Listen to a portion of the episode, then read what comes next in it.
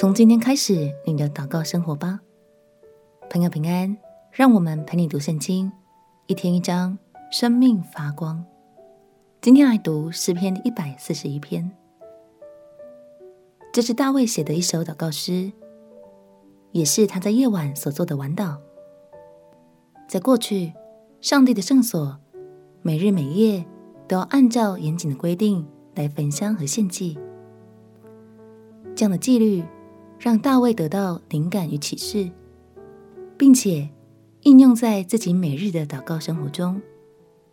无论早晨或夜晚，他都必定祷告，求上帝保守他的心思意念与言行，不同流合污，能远离陷阱。让我们一起来读诗篇第一百四十一篇。诗篇第一百四十一篇。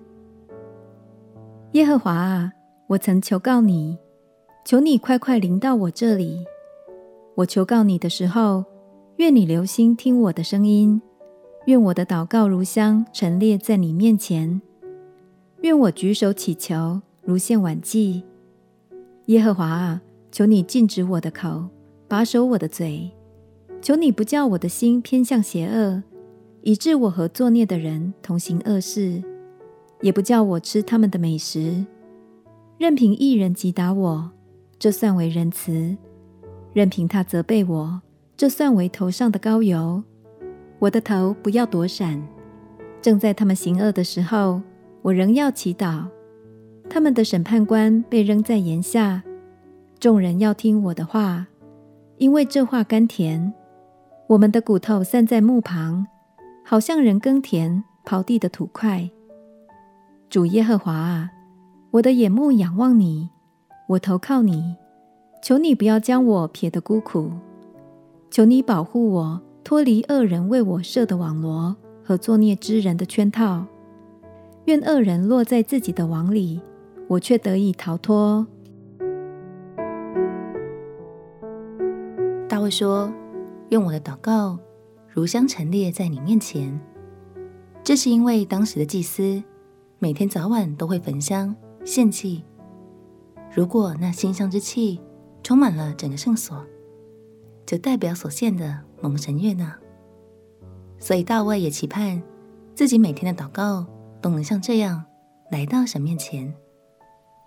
亲爱朋友，让我们也学习大卫，培养早晨和夜晚都规律祷告的习惯，求神保守我们的心思意念。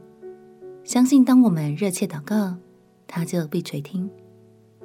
如果你还不太晓得怎么祷告，邀请你跟着我们的另一个服务——祷告时光一起，相信会对你有所帮助。我们一起来祷告。